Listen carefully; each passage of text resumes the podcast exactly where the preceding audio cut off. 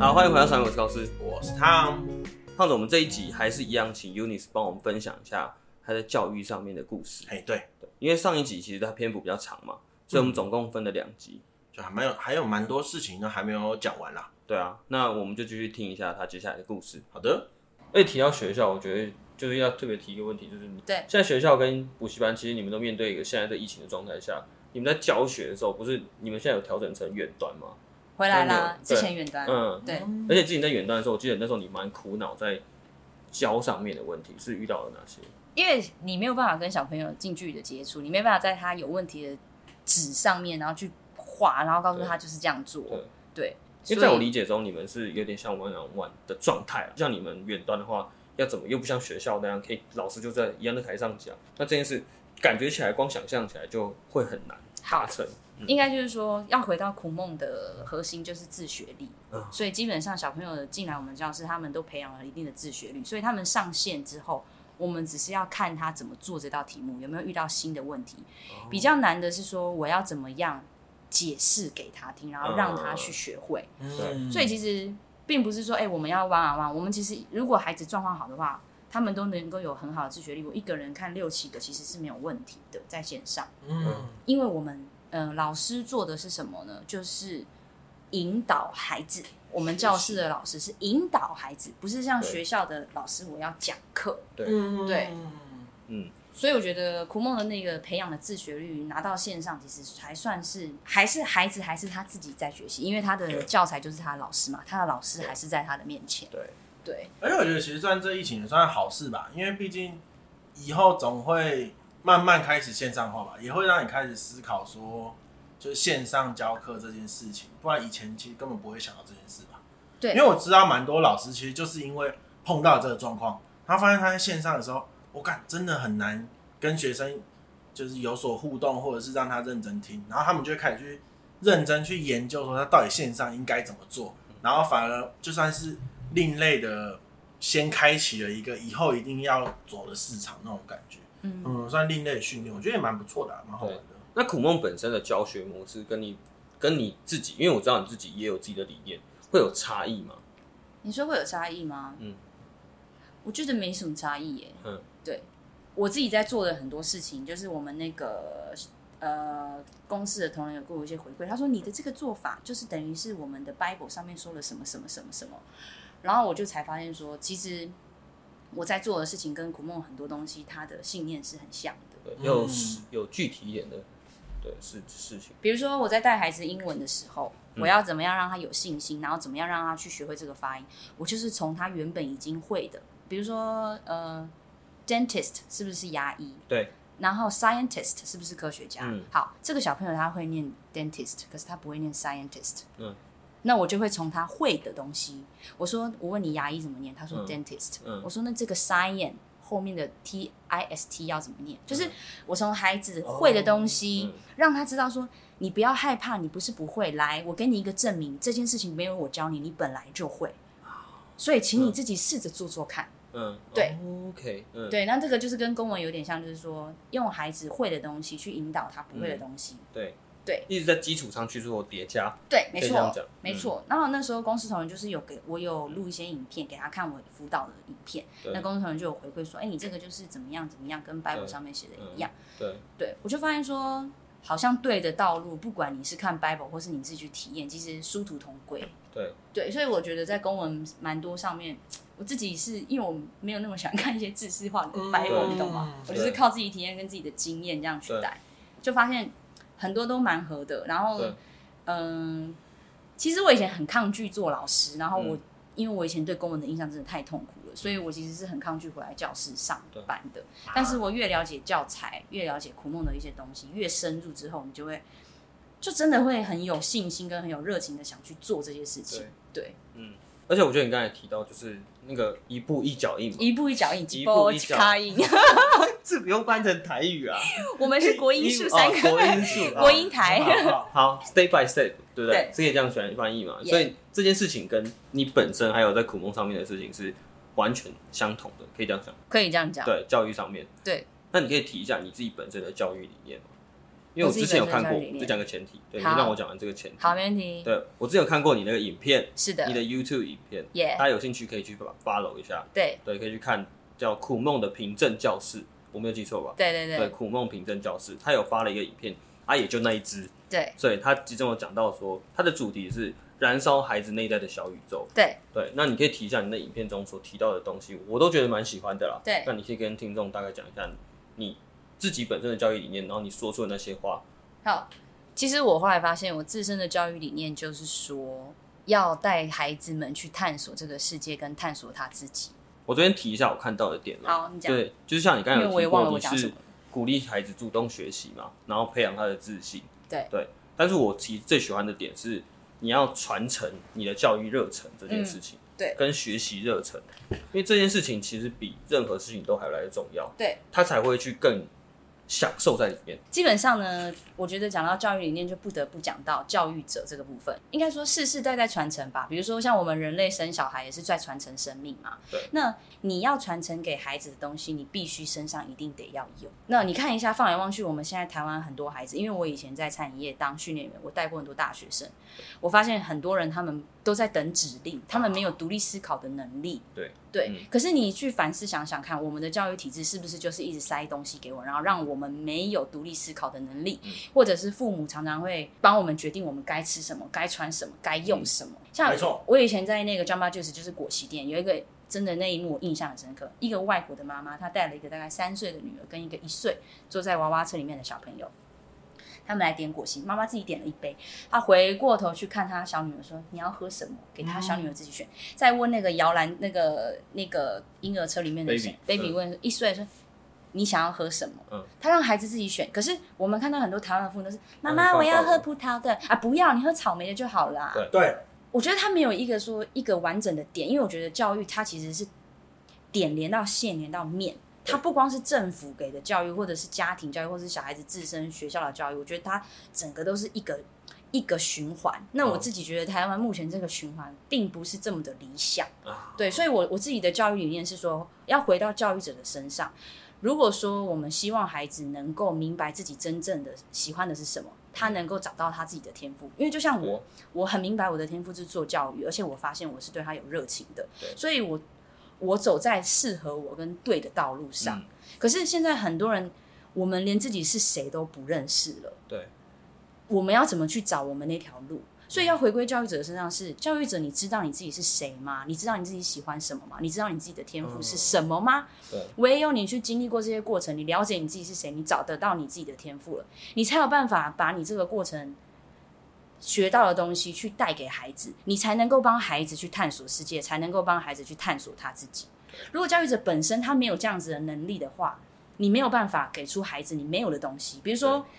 你你会九乘六，你有办法教，对不对？对。可是呢，你教一个不会九乘六的人，他没办法教别人，嗯，嗯，你只能教别人你自己会的东西。对，嗯，对，所以我觉得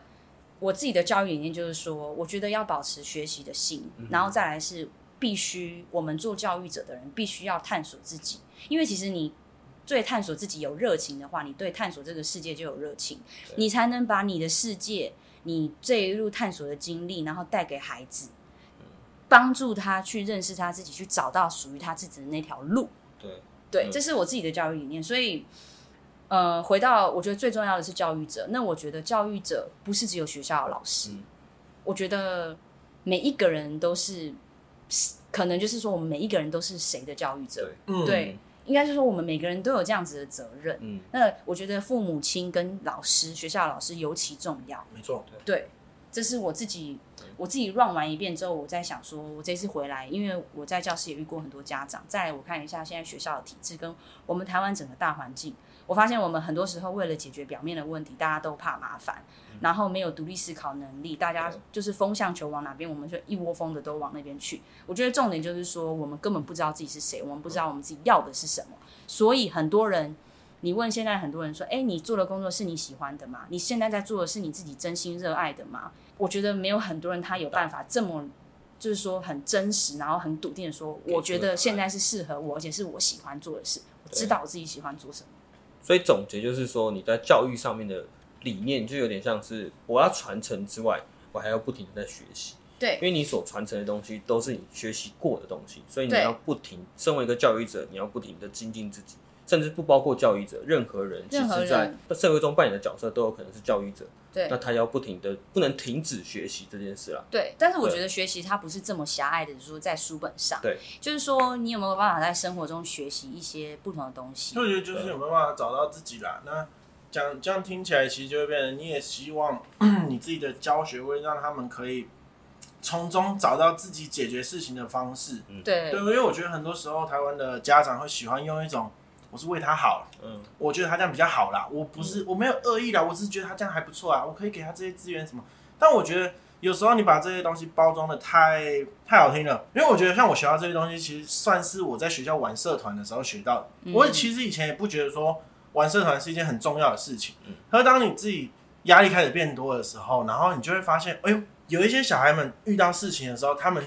就在问为什么会发生这件事情，要怎么办？像自己可能有经过一些活动之后，然后可能有一些职位之后，碰到事情的时候，其实就是去解决就好了。而且我自己想法是说，就是对于你影片中也有提到说，其实怎么解决困难这一点，嗯，我觉得这件事其实在亚洲国家很难达成的原因，就是因为我觉得亚洲国家的对父母的容没错错率很低。没错，今天你在犯任何错或者在做任何事情，只要有失败或者只要不如意，对他们就会数落你，很对容易造成数落的点，所以导致于说，我们之前好像前几集也有聊过，就是很多时候不敢去尝试，因为他怕尝试之后会失败会。失败，那我宁愿对打一个安全牌。对对对我就是这个教育体制下的人，所以我嗯其实，在很多时候我不敢去尝试很多事情。对，但是真的是我尝试过后，跨出那一步，你才会知道说你自己想要的东西是什么。嗯嗯嗯，对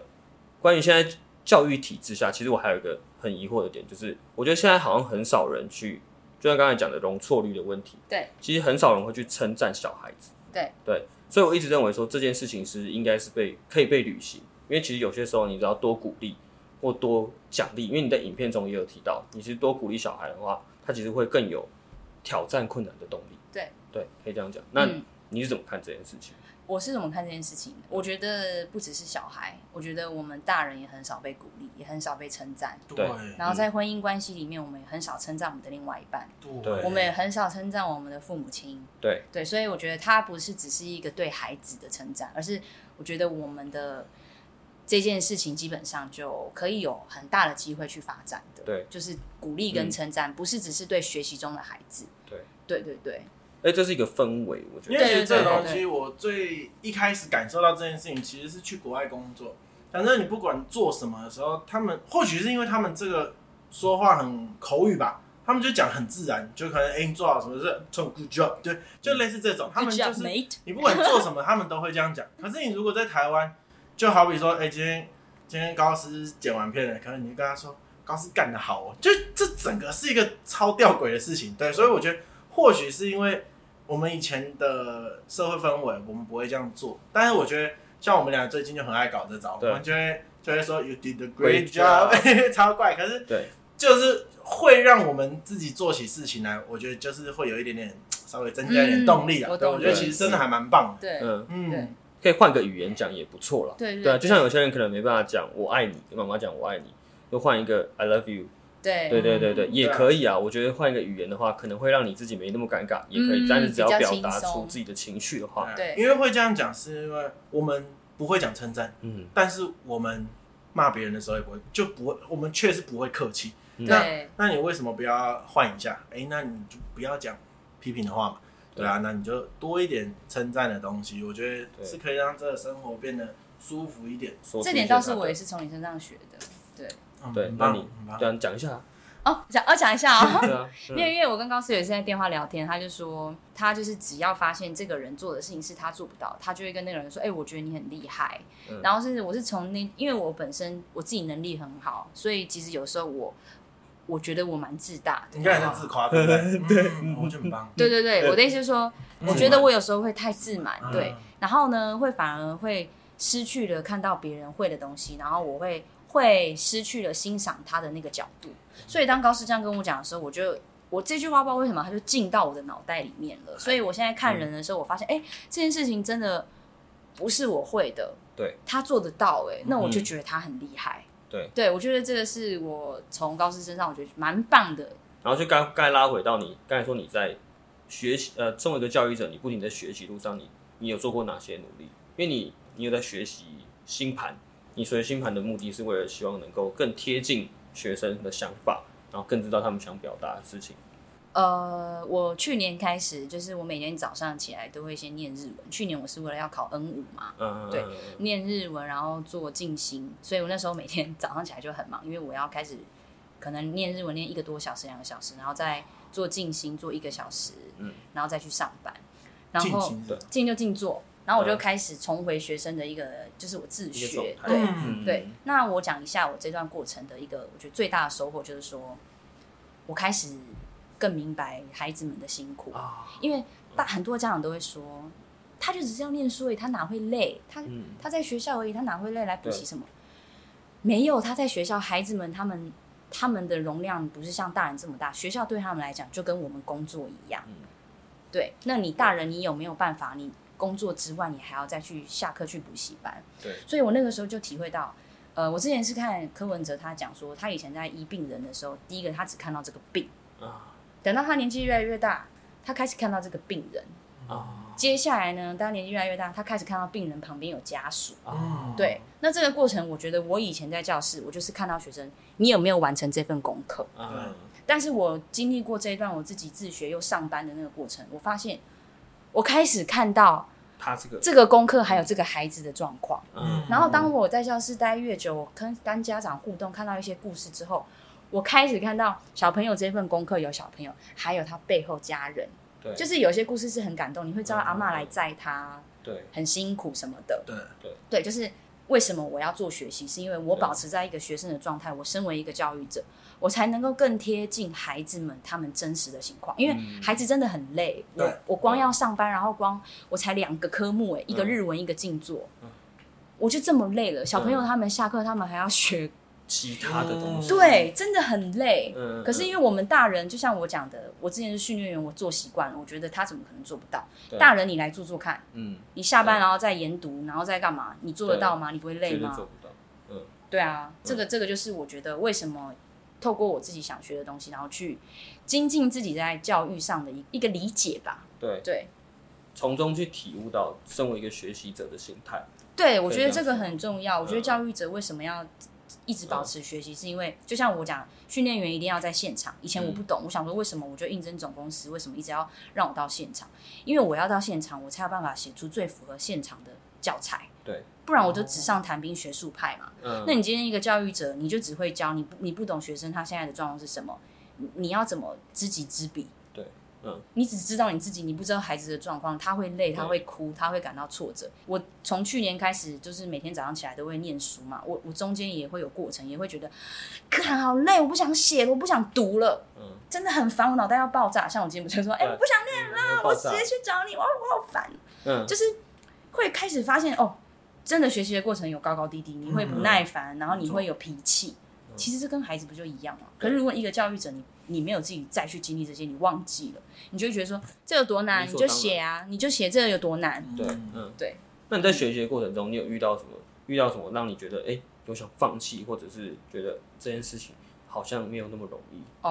呃，有嗯，因为我以前就是都是做餐饮业的教育嘛，嗯我就是做教育训练。其实对我那时候就很想要把我呃生活中所学跟我对教育的一些理念放到放到那个餐饮业的教育培训上面，嗯但我发现有难度，因为餐饮就是外面做生意，他们比较重的是业绩，啊，所以他们对其实没有办根法本啊这不么 care 你到底怎么教的人。对嗯他们只是要说小孩，呃，他有没有学会，然后怎么样怎么样。嗯对，所以我是觉得说，可能也没办法，因为就是现实考量嘛，对嗯他们就是要一个可以工作的人。对，所以我我那时候就会发现说我，我一直想要做我现在就是我想做的教育，可是我对我我怎么都做不出太来，嗯然后主管不会了解。如果以就是开店的那一种，它就会变成是，我希望进来的人都可以用最快的时间达到我们的品质标准，所以它就要一个超级精确的 SOP。对我要智障也可以做出这个东西，对那那就会变成说，其实我觉得就像你讲，它其实会缺少很多你想让他去探索为什么要这样做的那种对状态。对对，因为像以前我以前做某咖啡厅嘛，嗯就像我就觉得他们 SOP 超屌，嗯，看，真的就是有时候我觉得他们为什么哎、诶那一阵子到各家你都可以喝到一样的东西，其实就是因为他们的 SOP 超精确。对，当然我觉得如果真的要这样讲，其实两个算是真的反向哎、因为以像这些小朋友的教学，你真的会跟工作上的教学，我觉得真的完全会不一样。对，嗯，那个真的蛮难的。对，因为确实在这个工作职场上，就像那个嗯 Unis 刚才说的一样，要的东西是生产的效率对，不一而不样是而不是你在探索一个东西。可是对，我们所做的事情都是好事，不管是我朋友想出的 Plan B，或者是 Unis 想在教育上面有更更好的方式，或者更尝试不一样的方式，探索，对探索的方式。嗯那你当时候是遇到这个问题的时候，你是怎么克服？你不是一直反思吗？一直反 思。还是就离我职们讲啊，我好像反刍哦。对，你一直反你一直反思自己，还是那时候就离职啊你那时候怎么处理这件事情？在面对那些问题的时候，我第一个就是，嗯，在教学的时候，我会偷偷的，但也是跟他讲对啊，对，就是我会做这件事情，但是我会加一点我的色彩，嗯，啊，对我默默的这样加一点色彩。只是说，我那时候会觉得说，这项的教育训练我不是不能做，因为我也我自己知道我也有做教育的天呃训练的天赋，对只是说我觉得我这样子参与下来，我觉得台湾的公司其实他们也有一些。就是说企业责任吧，嗯，如果说刚刚讲的什么，就是说公司要的那个利益的部分，你也可以顾到哈。但是是不是有一些课程，或者说你有一些培训，是能够带领你的员工去到一个不同的境界的？对。我没有觉得说公司就是你只训练那些东西不好，我觉得那个是必要的。但是我观察下来，很多公司他们基本上都只有这一块，就像台湾比较没有员工卫生心理的那一块，你懂我意思吗？嗯就是台湾就是他们就是只在乎钱，不知道说其实你这块，如果你的内在发展出来的话，它跟你赚钱是其实很有关联的。嗯所以你像台湾，我们没有什么心理卫生，或是说主管去关心你的假期过得好不好。对，嗯绝对，对，那我自己想做的是比较偏向说，你要我做训练他们，然后有个产值的这个训练，我 OK 没有问题。但是我也希望就是在做一些教育是能够相辅相成的。嗯，对，但是就是台湾目前的企业，我自己是没有觉得有这样子的机会。对，对，大家都把训练想得太简单了，因为训练它其实是一个出起头比较难，但如果你认真的做完，你后面就会很轻松。所以你的结论就是有点像是我今天在面对这些问题的时候，在偷偷的，就是我会在训练这些的过程当中，然后我会加入一些，比如对说，呃，我在训练开店的时候，我就说，哎、大家那个今天早上有没有看到一些有趣的景象？请大家回答我。嗯，对哎呦，嗯嗯，然后呢，可能训练完结束之后，我就会说，好，我今天要出一个功课给你们，就是嗯你们要去注意一天当中有没有是让你们印象特别深刻的，或是你觉得美好的一件事情。对好，请大家请帮我注意，然后明天课堂的时候我会问大家。嗯，我只能就是利用训练的时间，然后短短的去塞稍一微些，塞塞一些塞一些，嗯，对对，去触发对嗯他们一些东西这样。那时候扮成和尚也是因为这样吗？你有敢看我合尚照片吗？没。有，哦没有，那那时候万圣节我扮和尚，我还自己做头，他在 Friday 的时候，那个万圣节的时候，他办了一个超级超级，和尚而且我居然没有得第一名，我很耿耿于怀，因为我毕竟觉得我， 毕竟也我觉算是蛮得。用心的啦。在哎、做我这件切事那个头哎、我切释迦牟尼的头 哎、切到然后还上漆，然后还掉漆。对哦，我想说那个那个那个佛珠的部分对我那有个我很有近下次会把它写进教材里。 关于佛没有珠的你部你那张分，照片就可能是我们这个这一次这一次的没问贴题，文拿去用啊，无所 谓。 OK I don't 真的 care，很真的好，吗很好，就 It's 是那个，就是那个，对，好，我先总结一下，刚才其实，在 Unis 在讲到的点就是，他可能遇到什么挫折啊，或者是关于教育上面的理念。那其实我们今天可以有一个大方向来讨论说，对于台湾的教育体制跟你自己本身的理想嗯，有什么冲突？因为其实我自己对于台湾的教育体制我是非常的不满意。我也然后非常的不满意。对，然后我没什么感觉，对，然后刚刚 Unis 有提到，前面有提到说他认为说公文苦梦这个教育下，他是一直在不停的去让你去有一个痛苦值，就是吧？我说就讲一可个痛苦以值，超越自己的过程当中，你会去撞，你可能会遇到撞墙期。，对，然后不停的去撞之后，你会发现到后面会有点苦尽甘来，可以这样讲，对，但是也不能讲说，应该是说会有撞墙期，然后会有有成就感的时候对，它就是这样子上上下下、上上下下一个学习的过程。对嗯，然后这是苦梦嘛，所以我们今天来讨论就是台湾的教育体制，是，对，嗯，因为台湾教育体制就是比较像是像你刚才说的建构式的数学，然后还有很多时候他在教导小孩的方式会有点像是一直不停的在丢问题给你，应该说丢东西给你，然后不让你去探索。不让你去对发问。对，那这件事情你觉得这件事情对小孩子本身是是好是坏？呃，我其实有想过一个问题，就是说我自己是觉得学校这个地方好像越大越发现不是这么必要去的地方，因为假设如果我们都有自学率、自学力的话，基本上其实这些东西妈妈如果会教，其实小朋友是自己可以学得会的。没错，但是我又觉得有一些东西的确是在学校你才能够学会的，也就是一个团体的部分。嗯，同才对嗯同才的部分。所以、说实话，我我关于就是说孩子到底要不要去学校，我觉得它本身就是一个很矛盾的问题。但我觉得学校体制的确它限制了很多我们的想象跟发展空间。对，这是这是我自己觉得的。对，好，那我们可以再讲一下学校嘛，因为对啊其实对我来讲，我觉得学校不应该把因材施教这件事情真的就喊的只是一个口号，嗯，因为因为其实就像我刚才讲，我哥超喜欢念书的，那他去学校他其实蛮快乐，嗯哎、应该说也不快乐，他会在他那中找到他的成就感。对可是如果我就不是一个很会念书，为什么学校的教育会把你去念职校，你去学技能讲的好像是次等的事情？嗯我觉得并不是，因为对以我们出来社会之后，我觉得有技能的人，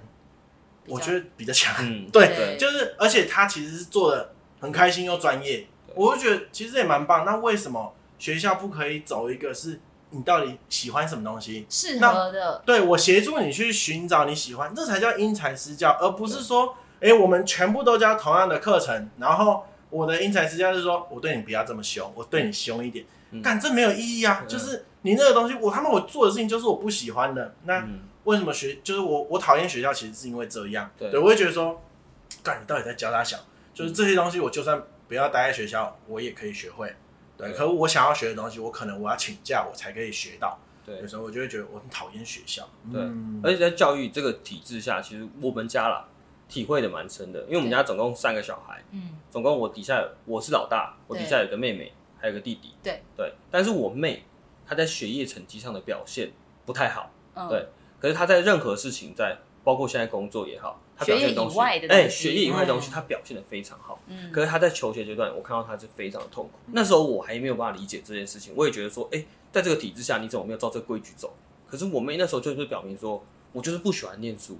然后我的长才可能还没被发现，但是我有别的事情想做。嗯可是这件事情就直接在未来，就是最吊诡的事情就被验证了。嗯，对他的学业成绩根本不会有人 care，根本没有人在出社会来问你说你机师考多少分，你学社考多少分。对啊，对真的，没有人根本 care 你到底学历是怎么样，对只 care 说你工作能力这件事情，就是完全在出社会之后，我跟我妹的状态有点颠倒过来，因为我在求学阶段算是蛮顺遂的，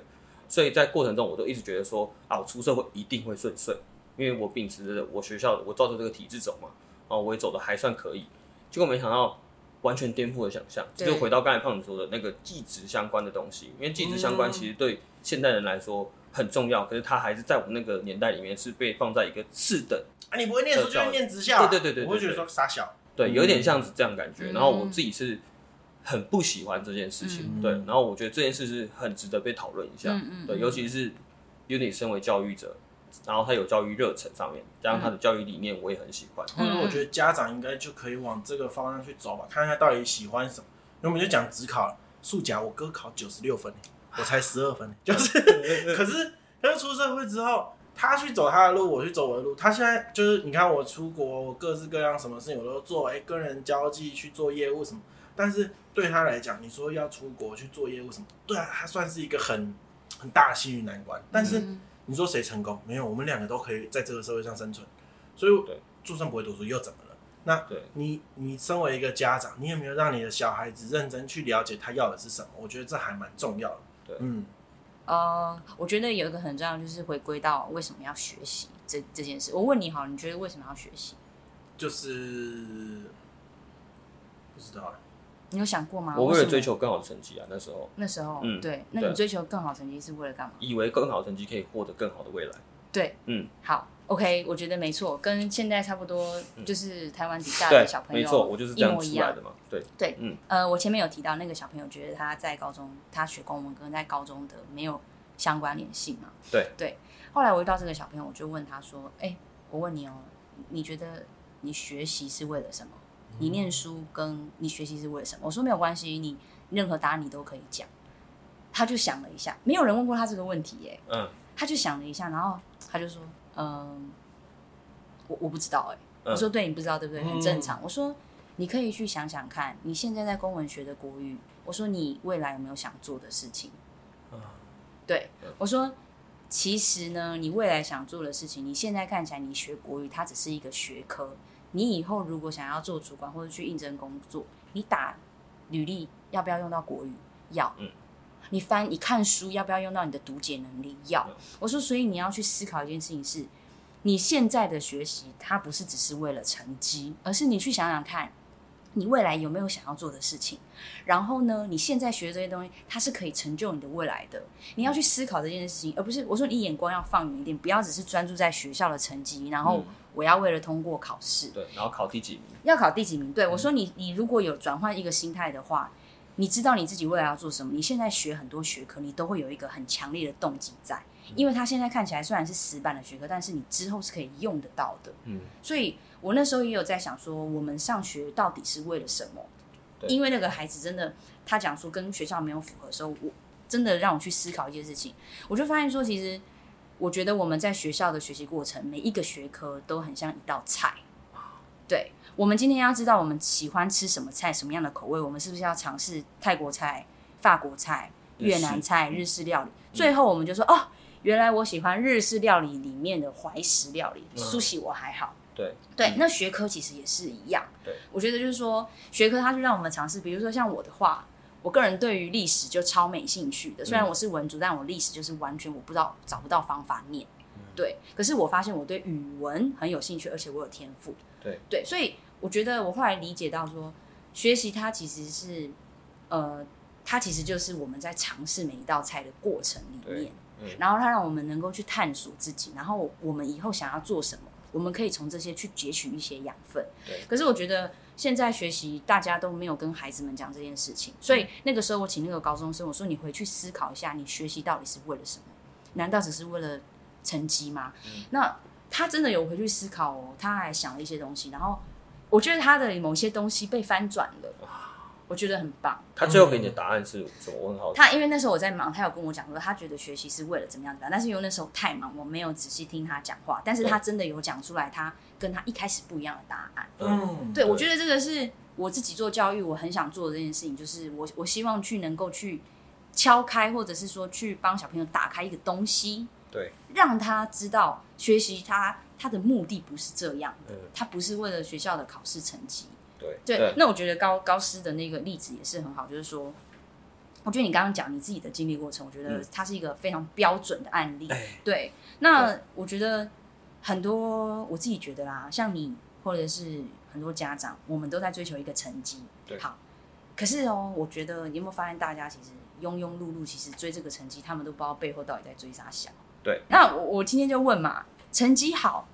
你觉得这个孩子成绩好会等于他会快乐吗？成绩好会等于他是一个善良的人吗？他这个等号对，不相等。完全不相等哎、嗯可是我觉得我们学校我们的教育就变成说，我们追求这个东西，好像可以过一个更好的生活，对好像可以赚更多的钱。那我再问，赚更多的钱会等于你是一个快乐的人吗？嗯，对，所以我我自己是觉得说，我自己观察下来，我发现我们有的时候不知道其他国家，但我觉得我们台湾人有的时候很盲目的在追一些东西，可是我们不知道我们在追什么。对嗯对，很很多事情都是这样，不只是对教育，很多事情都是追追追追追，可是哦抢抢抢抢抢，然后不知道在干嘛。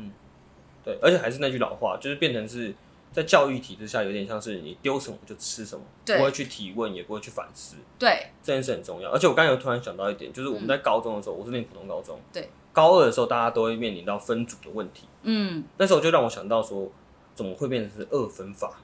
文组跟理组啊？现在可能有第三类，三类啊，三类类啊组，我们那时候就有呢。多一个生物啊不是我说，我说嗯我我在思考这个问题是说，我其实有兴趣的地方，其实有很跨，啊，两个懂你的组别意思，对对嗯对哎，对啊对很跨两个组别，我有兴趣，我对我对数理方面我有兴趣，所以我去念自然组，但是其实我对国文。语文也很有兴趣，嗯对我，我跟胖子也是，所以我们才会做这个节目，因为我们对这个语言上面，我们会有想要，呃，有热忱啊，有精进自己，会去看相声，会去看很多东我西。读营养，可是我以前考试国文最高分， 对，嗯，每一次都是国文最高分。对，所以这件事情，我觉得在二分法上面，哦，三分法好了，我们就三分法上面，我觉得有点不太够。就是这件事情本来就不应该被分成三等对，我觉份。得你这个想法很好，我对没有想过这件事其情实。我自己感觉会觉得，其实你说分类那些，我觉得都没差啦。我觉得读书这件事情，我觉得最重要真的是你要去找到为什么要学。我对觉得为什么这点要真的还学蛮习重要。我对觉得嗯变成说现在很多教育都没有再去追求这件事啊，就是哎、诶你为什么不去追求孩子们到底有没有知道他要的是什么？而且刚才胖讲到那个大学选校选系的这点，对，我是那时候有点吓到，我是认真讲嗯怎，么我自己吓到亲身经历。是我在高三那一年，大家要选学校，你的成绩出来之后，你才会发现说，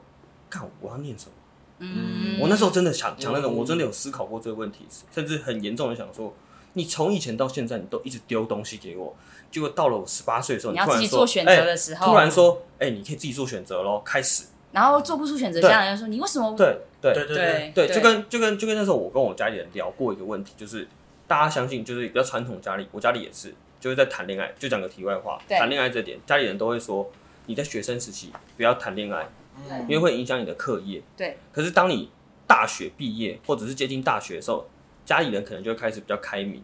对，然后他就突然会问你说：“我懂你的为意什思。么为你什么没你交的女朋友嘞？ 这件事我就跟我妈提过说，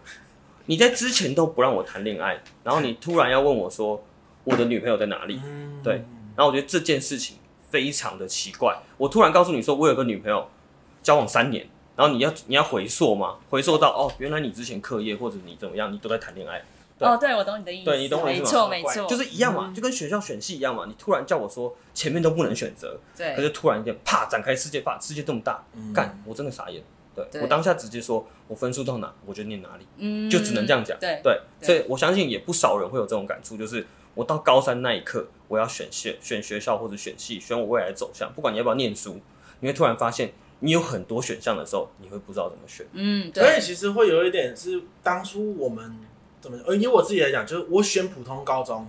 好像就是为了逃避去选择我要做什么事情这种感觉。对对，然后我就会觉得说，嗯，有一这点件事情好像不对劲哎，我因为不晓得要做什么，所以我选择普通高中，我就啊我就一般念，然后念完多再说啊再多三再年，躲三我年们再来选。嗯对，嗯可是我觉得，因为像那时候我们两个有讨论过一件事，我就说为什么不可以？国中的时候，好比说我们有一堂课，我叫每个，我们就叫学生说，哎、你们自己去做一个你们的专题报告，嗯然后老师认真跟你们讨论说，哎、你做这件事情，以老师他自己的社会经历。嗯，来去跟你们分享说，哎、这个那职你业嗯做这个职业之后会遇到什么什么事情？就好比说，哎、你想要，你觉得你对机械很有兴趣，那我就跟你，我就开始把就是可能哎、修车啊，或者是有哪一些部分的工作，我们就开始跟你分享是，就说，哎、嗯我可能有碰过哪一些人，然后哪一些事情，然后他的他的工作形态是什么，然后他的辛苦的点是什么，开心的点是什么，赚的钱是多还是少，然后让他去认真了解说，哎、我喜欢的这件东西，哎、这个东西到底跟我在想我的，未来或者跟我想的一不一样。嗯然后我觉得从国中开始做这件事情，感觉蛮棒的、啊，因为对因为我觉得我讨厌国中，就是因为我觉得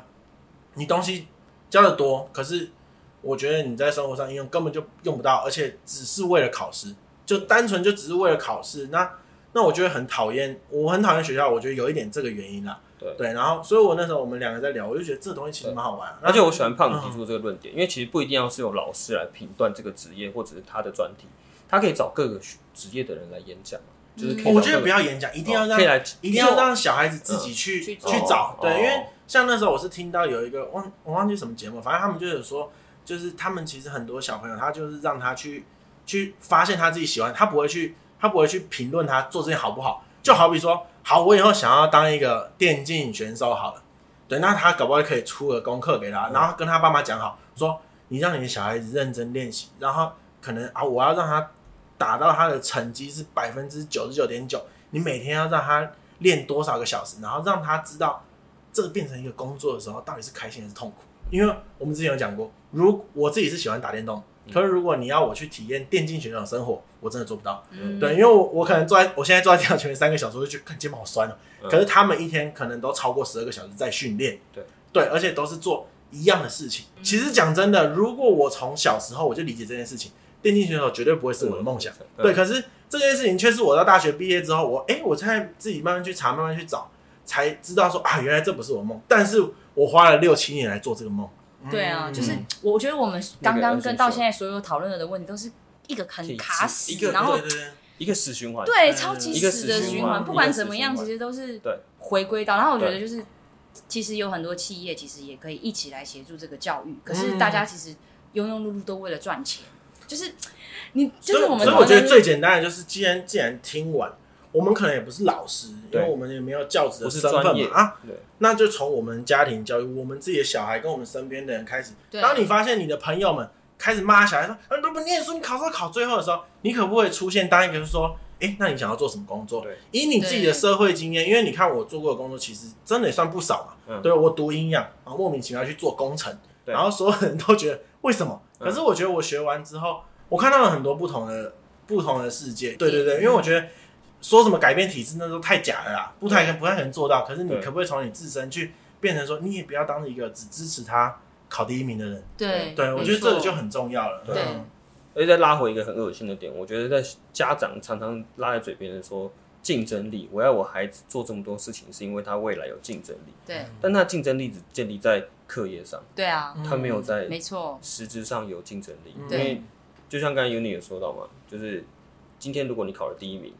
你真的品性也第一嘛，或者对你真的体育也第一嘛，我有遇过台大的，对我觉得他评的不怎么样啊。我觉得，我觉得你可以不要第一名，可是你不能连及格都没有。嗯我觉得及格就算是一个底线，就是哎、诶其实我去这个学期，我有学到他及格的东西，我可以毕业嘛。嗯对那但是另外一些东西，我觉得是不能放掉的。嗯，对，但是你也不能因为那个放掉学业，说，哎、我今天觉得交际很重要啊，我学业就管他去死。因为我觉得那个那个及格其实算是一个基本门槛。反正总结就是现在的体制没办法改变，但是你可以用你自己的想法去小小的做一些就是小东西放在里面，引导一些人对，这样子引导一些人，嗯然后你可能因为我相信是会这样想的，绝对不止我们了，对吧、因为很多我们这一辈的人都一定会对现有体制不满，但是很多人会选择去。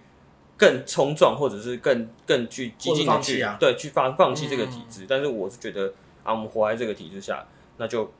偷偷的去做一些像 Unis 刚才说的嘛，他可能是教育别人的时候，他就会偷偷塞一些东西在里面，塞一些嗯塞一些他自己的东西在里面，嗯我觉得这就够了，因为这就是在教育上有一个很大的突破。我觉得就是学校啊，我自己觉得跟你们聊完之后，我是觉得说，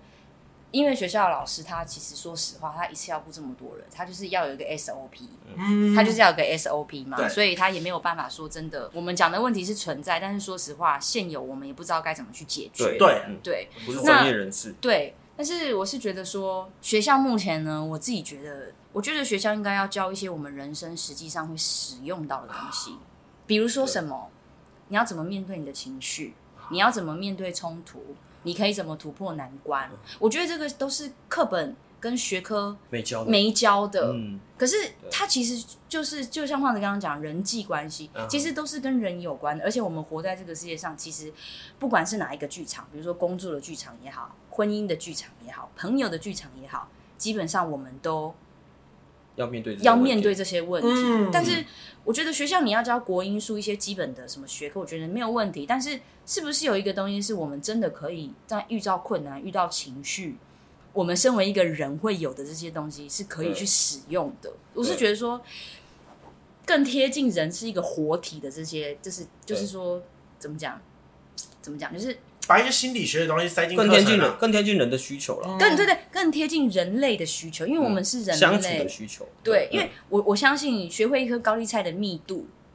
绝对没有比学会面对自己的挫折还要重要。嗯，嗯，对，可是我们通常可能会为了那个密度，然后干嘛干嘛干嘛干请问嘛，这个高丽菜的体积多少？干对多少之之类。我觉得这个对也是学习要，因为它有一些物理的是我们生活上运用得到，可以可能可以帮助到我们。但是我自己个人是觉得说，在于你说人类最基本的情绪需求呃心理部分，对我觉得如果说我们的教育能够加进这一块，然后从小去就是说去。教孩子们怎么面对情绪，因为现在其实有很多孩子是有情绪障碍的，他不心理知疾道病很多，欸其对实，嗯，那很多时候都是我们不懂得释放，或者是说，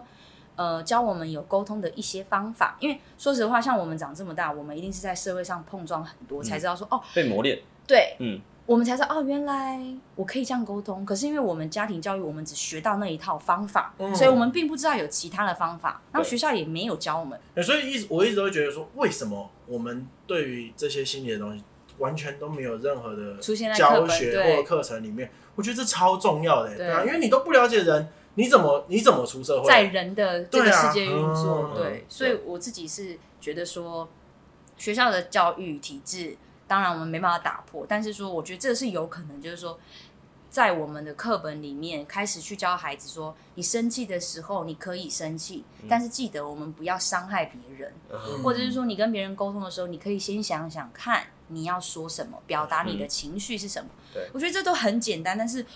因为我们这个时代都没有教过，就像你摸索六年，嗯对你才知道电竞不是你喜欢的没，错我们花了多少时间才知道说哦，原来我们要面对情绪，然后我们要怎么沟通。嗯，可要是怎么做选择？对，如果这些东西是在教育里面有教，我觉得我们的离婚率不会这么高，嗯或者是说对我们的自杀率，或者是我们的心理疾病，基本上我我自己就是觉得说它一定会有一些不同，所以对我自己觉得说现有体制下对孩子本身的发展是好是坏。就你们刚刚来讲说人际关系交往的，我觉得绝对是好，因为它有一个团体。可是我觉得在学科底下，它实在没有教真正可以用得到的。嗯，没错对，，因为我我再分享一个，就是说我去剪头发的，嗯，呃，美我发的发师型师、嗯他就跟我说，他觉得台湾很多课本啊都在教跟实际上面跟实际状况根本不符合的东西。没错，那他说他二十年前去考那个美发的，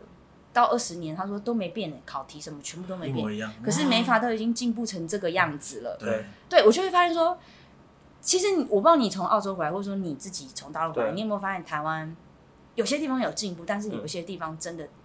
停在那。好停哦，嗯好停滞哦。对嗯对我的想法也跟你一样，就等他们死了我再。对，对，就是而且再讲个玩笑话，现在体育课下雨还是拿来上数学课 了。对，是啦。超烦。呃要么就自习啊，超烦对对啊啊，为为什么不能再带他在室内做一些活动？对对，对啊，而且很容易去剥夺一些他们的权利，因为就是因为他觉得这个竞争力是建立在学习上面，对所以他会把所有事情都摆在这个学习的竞争力。对对嗯，就你有想出你那些问题，有有办法做？你有你有自己在套用在现在教育上面吗？我说，不管是情绪啊，或者是引导他去思考这件事情，有我就是现在做教育，就是呃，教室有一些小朋友他们当下是有情绪的。嗯，对对，那比较老的做法就是说，你不要哭，不对，准怎么样。嗯，但是我现在我会把他们叫到后面，我跟他说：“你现在在生气是吗？”他说：“对。”我说：“没有关系，你先生气，你可以生气。嗯，我在那边，你生气完了再跟我讲。嗯，就是我允许孩子有这个情绪，我让他感觉他是被接受的。对，因为要被尊重，对，嗯，因为情绪没有好坏，它就只是当下一个一个状态而已。嗯那我觉得我们现在很多人会生病，都是因为我们要有一些看起来比较负面的情绪，不准哭，不准生气，不要干嘛，嗯那全部都被堵住。可是我觉得你就是让他哭，哭完其实他就哦，我常常都会用一个比喻，我都会跟我朋友说，你的情绪就跟你的尿一样。嗯哦你如果不尿出来，你膀胱就会发炎。嗯，可是你尿完了，是不是就没事了？对，对，所以我自己是觉得，后来我慢慢自己去探索我自己，我发现我开始一样嘛，你自己做得到，你才有办法这样对待别人。所以嗯我练习，我开始自己呃接纳我自己有一些情绪之后，我发现我运用在教育上，我开始能够平等，跟我不会去下评断。就是说生气不好，我干嘛？我允许孩子也这样子做了。你可以，你可以生气，嗯，那孩子很莫名其妙哦，他本来 keep 噗噗，然后你就说啊没关系，我等你，然后我就在旁边，我说你好，再叫我。然后他生气，生气完就自己也不知道自己在干嘛，他就 说老师我好了， 真的我说哦，对嗯，我说好了，你好了，那我再问你一次，你可不可以生气？他嗯说可以，我说对，你可以生气，但是生气可不可以摔东西或者是对老师不礼貌？他说不行。嗯，我说所以下次怎么样？生气可不可以生气？他说可以。嗯我说那你下次生气我们就去厕所洗把脸，这样好吗？嗯啊但你不能摔东西。就是让孩子知道说他可以有情绪的，对对嗯，对他可以表达自己，他可以表达。那对我自己现在在教室里面做的另外一个部分就是说，培训我们教室的助理。对嗯我是从一些比较我自己喜欢做的教育，比如说之前我们有上过一堂课，是我训练眼神对看，因为我发现其实我觉得眼睛是灵魂之窗，有时候可以从眼睛读到很多讯息。对，但是呢，老师们因为他们都是地方妈妈嘛，所以我就做了一个眼神的训练，让他们去看眼神交流的重要性。然后我还出功课，就是你每天对于哪一个印象最深刻的眼神，你要把它记录下来。那那一阵子我就发现，大家开始会去注意孩子的眼睛，包含我自己哦，嗯我都读到很多我以前从来没有读到过的讯息。对，而且从看眼睛的过程，我发现，哎，有些孩子他是没自信的。对，有些孩子他看会他飘他说话不看你的，对，那就会从这个过程当中去更了解每一个孩子的特性。所以你问我的问题就是说，我现在在在我的工作里面，其实我一方面是向内，就是我们内部的，对包含我妈，因为她说有些东西她其实是在呃公文上课她没办法上到的，这是对比较属于心灵那一块，她对所以她也自己慢慢也去学会很多。那我的确也发现我妈对孩子的态度跟在她改自己变对有开始一些，然后老师们对孩子的一些状态，我觉得慢慢也有出来。对，对，所以我觉得我自己最想做的就是教育，跟我想要做训练教育者的教育。嗯，对对对对，对，所以总结就是因为就算不管现有体制怎么样，你也在做一些小改变了对就我是也自己在我自己己也在做。自己也在能对力所为及开始改变，对对为教育这一块付出一下，对对对对对，然后做一些改变。对在哪？那像你这样做这么久，对教育的这个呃工作，对，你有没有后悔，或者你有没有什么其他想做的事情？其实我我我不会后悔，因为我真的蛮喜欢做教育的，然后又很它是我的置业，就是哎说嗯，人生有事业跟置业，这是对我之前在一篇老一篇文章看到，他说事业就是你工作嘛，可是对置业它就是符合你内在的天赋跟热情。志向，那我觉得它就是我的置业。嗯那如果说有没有想做其他的事，其实我蛮想要做田的，我蛮想当做农的，就是农夫或者是跟打，嗯，就是你知道，一级产业，嗯，对我蛮想做一级产业的，可能嗯跟我去澳洲的经验有关。然后我对嗯其实是很喜欢园艺跟植物还有自然的人，对所以我会觉得关于这部分，如果有一些其他尝试的话，我蛮想做农的。对对，当农夫跟是哦，你体悟到了什么？我觉得是，就是说，在大自然里面真的是很舒服，然后会有一种很没有争，与世无争，对与世无争，就是无欲无求。你每次到大自然里面这样子，嗯然后你会发现说，你跟这个土地，我不知道你们会不会有一个一个画面，就是说，你每次到田里面或是在草地上，你就会发现，哎、这个是地球的表面、哎。再来是我、嗯我想要，如果可以的话，我会蛮想要就是学，比如说修摩托车或者是走水电那一部分，嗯，就是哇，如果我想试的嗯，话，啊，这个动机是什么？没有，我就发现，我后来发现，我后天发现我有这一方面的兴趣跟一些天分。嗯，那我会在家里面，我很喜欢玩那个，我会接电线啊，或对者是修缮一些东西。对对，我然后我就知我组合我起想来，到你有提过你的外公我我我有爷爷，啊，你的爷对对爷，对你的对爷对爷是水电工，对，或者对是室内设计，因为我很喜欢把，嗯我很喜欢打理家里，所以对如果其他想做的事情的话，就是类似像这样子，就对是它跟教育是完全不相关，但是是跟我我个人的对兴趣兴嗯趣，算是兴趣了，对对对算然是后做得兴会趣开我觉得这个回答非常好。对嗯就是你嗯现在正在做你的置业，对可是对你有，你还有你自己喜欢的东对对西，对还没有做而已。嗯嗯，所以这也可以当兴趣啊，对啊，嗯，你可以还是在教育之中，还可以去种种田，对啊，还可以修修灯，到时候我就帮那些稻米上教育课程。我告诉你们，你们要长荷包，给我长好来。所以我觉得就是因为这样子，你才会你才会一直想要学新的东西啦。就是啊哈我有很多事情都想做，对，可是我现在在做的就是我真的很我真的内心想要做的事情。那嗯其他事情我就哎、我当做兴趣去学，我不会有这么大的压力，你对反而可以学得很好。对，对，因为当你真的要进去做水电工的时候，别想了啦，靠累死。真的蛮对累。啊，那你这样做到现在来说，对，你有什么建议可以给一些后辈，或者是给一些正在正在这个职业里面的人？哦，好，对，我可以，就是我有一段我自己的想法，就是说，我觉得每一个小朋友他都是一棵树。嗯，然后呢，基本上我们在做教育的，应该说你们有养过植物，我不知道你们有没有养过，但是其实基本上根在这个树就会在。其实小朋友他就是我们这根教这间教室，他们都是一片一片的叶子。 Yeah 可是我觉得我们助理老师或者是我们老师自身，我们是根，我们要够强，孩子们长出来他才会够强壮。我在，所以我才会做这些训练对。但我觉得每一颗小每一个孩子，其实基本上也都是一个树苗。啊，对，那我觉得做教育的人就是要，不管是晴天雨天，你就是要陪这个小朋友一起去淋雨，一起去晒太阳，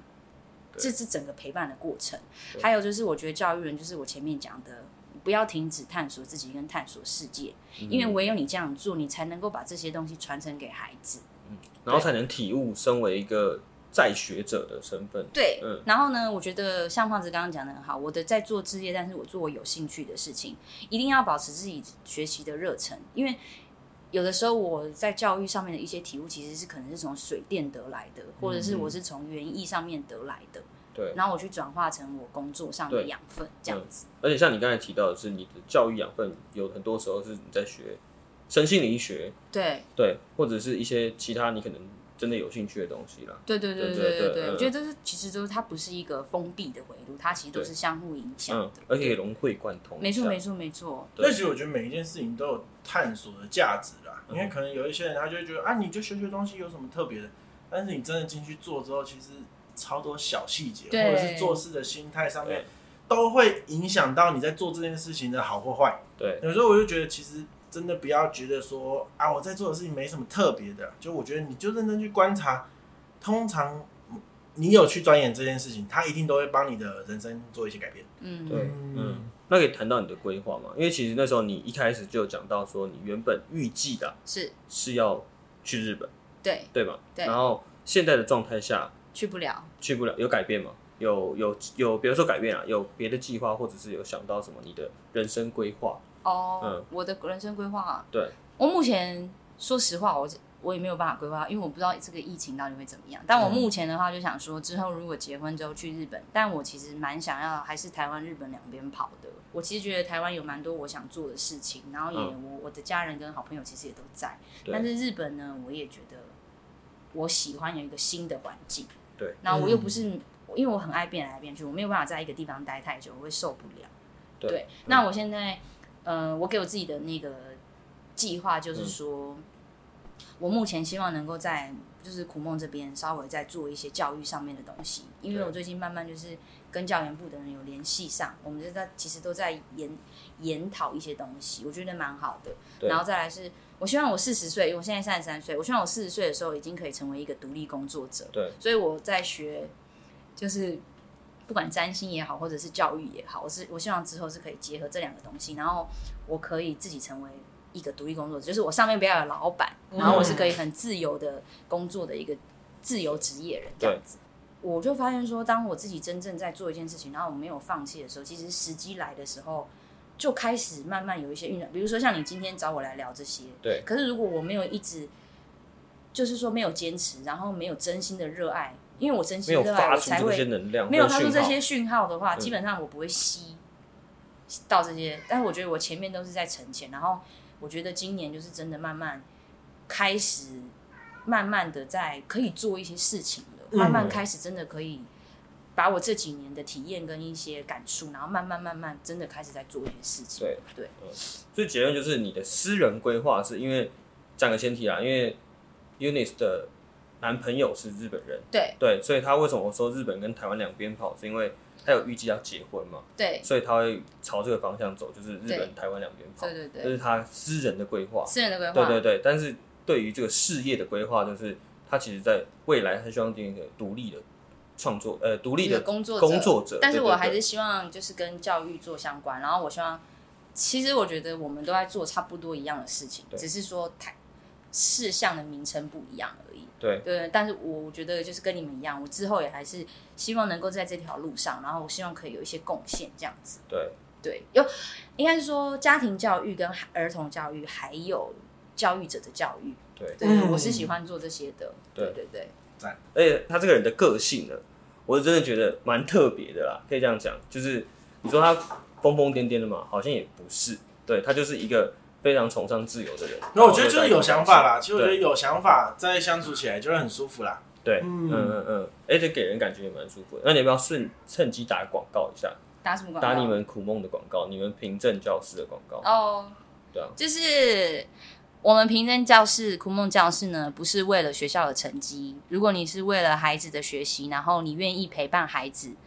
一起进步的话。很欢迎你来我们的教室做免费的询问，呃，希望就是说你们不管是在我们的补习班或者其他的补习班，你们要孩子成长之前，先想想看，你们准备好跟他们一起成长了吗？对，教室是我跟我的妈妈负责的，那我妈妈她也是一个